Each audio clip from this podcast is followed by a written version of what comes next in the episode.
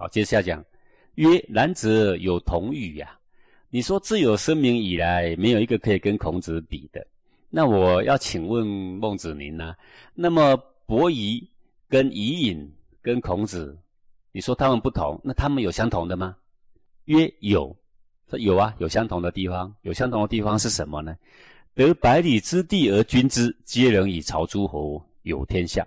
说这三个圣人都非常的高风亮节，你让他给他一百里那么小小建方的地，让他去当国君的话，他们都能够朝诸侯，有天下。什么叫做朝诸侯有天下？就是这个诸侯都会来朝拜他，他就能够王天下。诸侯会信服他，啊，他能够以仁德来服天下的意思了。这是因为仁者无敌呀，真正为天下设想的人呐，天下的人都会心悦诚服的啦。而圣人就是无私的人，圣人呢，呃，是救天下的人，心心念念呢要能够成就他人的人，成就天下的人啊，不为一己。之私而有一点点的打拼嘛，所打拼的就是为天下嘛，所以能够以仁德服天下，行一不义，杀一不孤，而得天下，皆不为也。是则同。说这三个人呐，叫他们做一件不义的事、不合道理的事，杀一个无辜的人就能够得天下，他们是不会干的。做一件不义的事，他也不干；杀一个人就可以得天下，登上那个王位，他也不做的。为什么？因为杀一个无辜的人不合义呀，对不对？叫他去偷钱呢，免谈；叫他背后呢去污蔑一个人，说一句污蔑别人的不真实的话，他不做的。像这样的气节，他们三位圣人都一样，这是他们相同的地方。因为就是气节这么高亮，所以他们都是圣人。那他有什么不同呢？不同正在于孔子的德性，在于孔子的全变合一呀，毫无执着啊，见机行事。那个是孔子特殊的地方。曰：敢问其所以义？那公孙丑就说了：说那么以上所说到的这几个圣人，这个伯夷、伊尹跟孔子，那他们差异的地方在哪里？为什么你说自有生命以来未有如孔子者也呢？啊，曰：宰我子贡有若智，足以知圣人，吾不自而其所好。他说：就这样吧。我来举举孔门里面有几个高徒、几个贤人啊，那么他们评论过孔子的话，不要说我评论啊，就别的贤人都评论过的。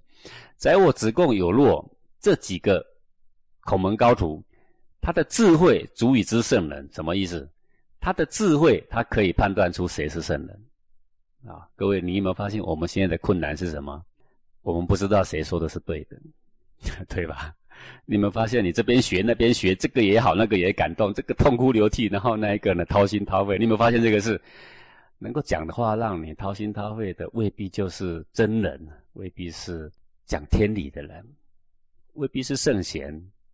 充其量就是很能够掌握人心嘛，啊。那么至于宰我子贡有若呢，是历史以来大家公认的贤人呢。所谓贤人，就是。能够看到事物的真相，能够看到事物的真理，能够秉持着古圣先贤的气节而落实在自己身上啊，像这样的人就非常有智慧的人，他的智慧足以知道谁是圣人，什么是圣人，什么不是圣人啊。吾不自阿其所好，吾就是再怎么昏庸，也不至于偏袒他所喜好的人。比如说，我是孔子的弟子，所以我偏袒他，所以我要说他第一好，第一妙。哦，他顶呱呱，然后整天呢吹捧他。他说：“哈，在我子贡有若不是这样的人，再怎么昏庸，也不会因为我是孔门之徒，我是孔子徒弟，我就阿其所好，我偏袒我的师父，我就来对他多美言几句。如果是这样，那么他也不配当贤人。各位对不对呀？就好像我们说一个人很公正，很公正的人不会偏袒自己的人呐，何况是贤人呢？”贤人是公正中的公正，而且还要加上很有智慧，才成贤人嘛。啊，所以从他的智慧面来说，可以知道谁是圣人，谁不是圣人。从他再怎么昏庸的方面来说，他不至于阿其所好。意思就是说，宰我子贡有若说的话是可信的啦。宰我曰，那宰我怎么说呢？以于关于夫子，贤于尧舜远矣呀。宰我曾经说过这样的话，说以我作为孔门的徒弟，我就近在。孔子的身旁观察他那么久的时间，贤于尧舜远矣啊！说他的贤明啊，超过尧舜非常非常多啊！这什么意思啊？这个意思是说，尧舜是一个有位的圣人，他们也是圣人。那么尧舜当时在位的时候，也平治天下。那么他因为有位，所以来宣扬他的道理呢，是比较容易的，易如反掌的。那孔子呢？孔子是一个无位的圣人，他没有位，所以他行道比较难。各位常常批判孔子说：“你们说他是圣人，可是呢，我看他没有多大成就，是不是啊？”你就说他就是写几本书嘛，啊。也没有让哪一个诸侯成为霸主，还是成为王者都没有嘛？呃，到底我看不出他的什么高明之处。可是，这是我们的见解。我们比翟宇差得远。各位，翟宇当然在求学过程有很多糗事啊，比如说翟宇奏琴啊，有没有？朽木不可雕也啊，孔子不是这样骂吗？但是你要知道，他最后是使者之一，他把他的改脾气、去毛病，最后总是成为一个圣贤呢。这个贤人说：“以我来看夫子，不是我偏袒他，不是因为他是我师父，是我站在一个公正客观立场来说，胜过尧舜有相当大的距离。啊，为什么？因为如果孔子给他像尧舜那样的位置的话，那孔子所成的成就，必定要远胜过尧舜，还要很大很大的差距。”他只是无畏，无畏就得做无畏的事啊。那他只能够开私塾，还能够干嘛？对不对啊？那除了开私塾，各位现在世上开私塾的人也很多，不是吗？有哪一个人呢，肯像孔子一样哈，周游列国哈，摩顶放踵，到那么老了，快七十岁了，还在外面奔波示范他的言行，对不对啊？这个是宰予所说的。子贡怎么说？各位子贡我们就知道了。子贡是一个多厉害人物啊！我上次讲这个孔子家语的时候。你还记得吗？子贡为了要救鲁国，出去各国游说，结果怎么样？把一个吴国搞垮了，对不对？搞到亡国去了，就靠个两片嘴皮。所以这个人的贤明，脑袋瓜子六啊，那个不是我们能比的啦。子贡怎么说？说孔子啊，见其理而知其政，闻其乐而知其德。说孔子这个人呐，德性高超，智慧高超。他看到了一个国家的理。他就知道这个国家政治能否长久。他听到了这个国所做的乐，所喜好的乐，他就知道这个国君的德性为何，民风为何。有百世之后，等百世之王，莫之人为也呀。说从古圣先王一直传传到现在，现在之后再传百世的王，或者上推孔子以前百世的王，或者在等孔子以后百世的王，莫之人为也呀。没有人。能够违背孔子的道，只要是他是王，只要他是圣贤，圣贤所做的事，没有一个能够违背孔子的道。为什么？因为孔子的道就是天地自然之道，是人性自然之道，不是故意做的，是依天地之道、依人性自然之道而制作的。啊，你只要照着做，看起来像是很照做，不是的。你只要做，你就会得到好处。最后，你所成就的心性是完全符合天理、符合心性。本质的，自有生明以来，未有夫子也。子贡说：“从有生明以来，从我们中华民族的道统有记载以来，没有一个人的德性、智慧、才气、贡献啊，把天理天道示范在身上如此的圆满，没有一个可以跟孔子来比的。啊，他出世法、入世法、治世法。”每一个都示范的非常的淋漓尽致，不是只讲出世法，不是只讲入世法，啊，也不是只讲出世法，都非常淋漓尽致。至于有若怎么说呢？有若曰：“岂为名哉？麒麟之于走兽，凤凰之于飞鸟，泰山之于秋蝶，河海之于行鸟，类也。”说麒麟是万兽，是以麒麟为长啊。麒麟之于走兽，麒麟就是走兽里面呢最为灵巧的啊，气质最为高贵的。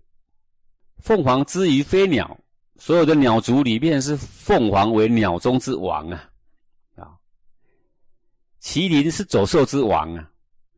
泰山之于秋蝶，丘就是小山丘，那个蝶就是蚂蚁的窝啦，啊，用土堆出来的蚂蚁的窝啦，小小的一堆土啦，小小的一堆土，你要说它是个山也可以啊，一个小小的丘陵，你要说它是个山也可以啊。可是泰山的灵秀是所有的山中之王啊，为什么古代天子寄于泰山呢？旅于泰山呢？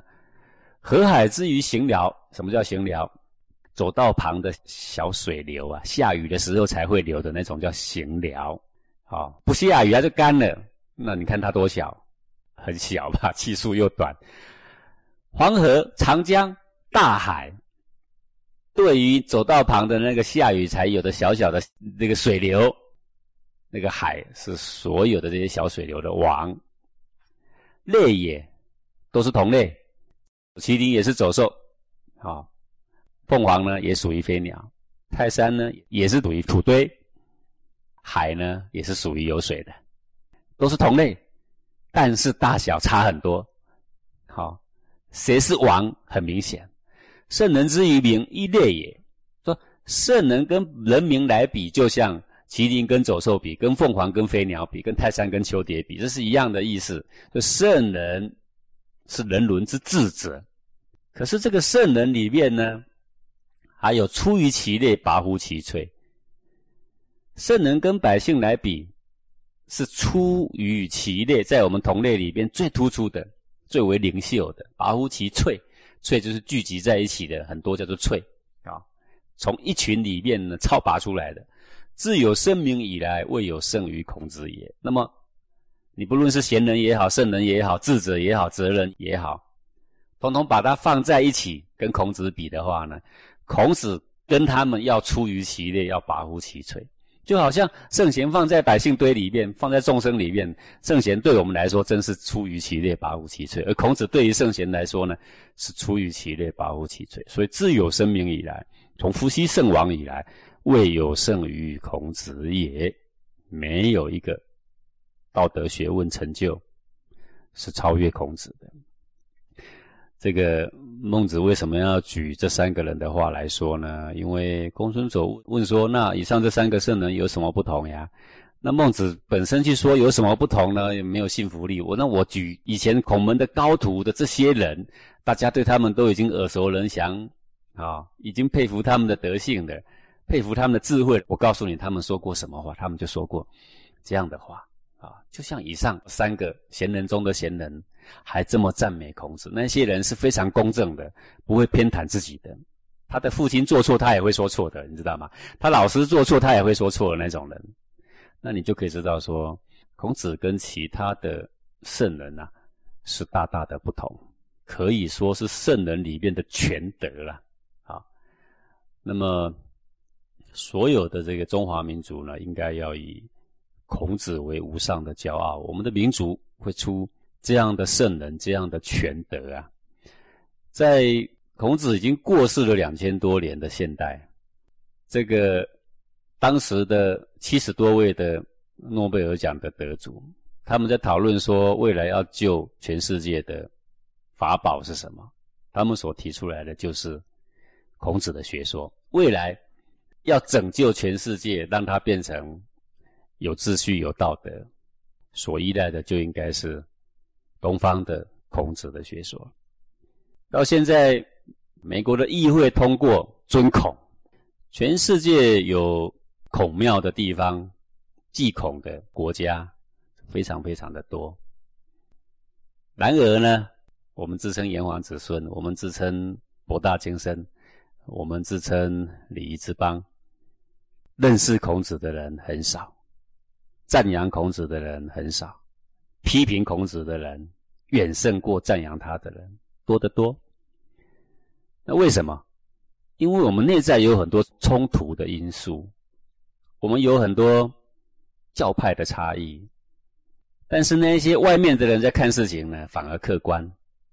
诺贝尔奖得主他们七十几个人聚会，他们只是在想那么多的学说里面，真正让众生看得懂、很简单明了、可以行得来。嗯，可以建立他的道德规范，可以出世入世治世都可以用。大家把全世界的圣贤翻一翻，不涉及到宗教的迷信色彩，不喜欢谈玄说奇，是真正能行得来，有谁呢？公推孔子啊！人家的美国关我们什么事？人家的议会为了救他们美国的道德沦丧，他们公推孔子。我们现在自以为高明的人，老是以批孔子，来凸显他好像才气胜过别的人。我们试图哗众取宠，以这样的方式来吸引别人的眼球，来让人家注意到你在说什么。好像能批评这么伟大的人，就是比他更伟大。